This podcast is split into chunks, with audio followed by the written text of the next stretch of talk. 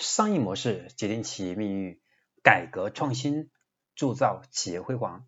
大家好，我是商业模式研究与实践者江开成。今天我将为大家分享的是我们商业模式创新课程的第一百六十三讲：如何科学界定用户的关键行为。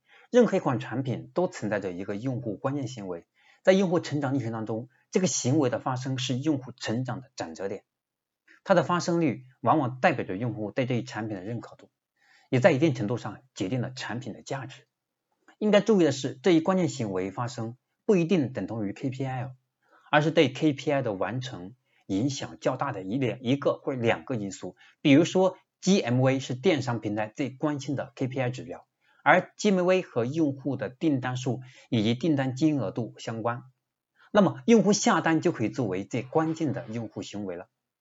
在知识付费产品当中，用户关键行为一般是付费报名某门课程，或者是订阅某个专栏。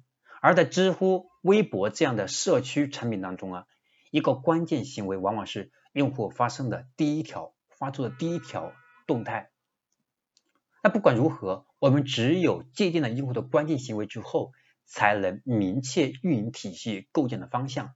用户关键行为是。运营体系构架的基础环节，一旦我们界定了这个行为，我们就要要在后续的用户运营当中最大化确保这一行为的发生。比如说非常有名的社交，对吧？全球有名的公司 Facebook，Facebook 它的用户的关键行为是什么？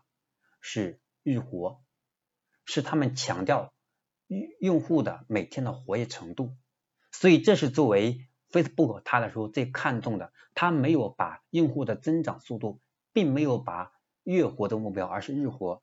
当一个人在这个平台上每天的日活跃度很高，自然而然他的这个平台的依赖度就会比较强。这个时候我们的商业价值就能够得到更大的体现。好，这是我今天要分享的我们商业模式创新课程的第一百六十三讲：如何去科学界定用户的。关键行为。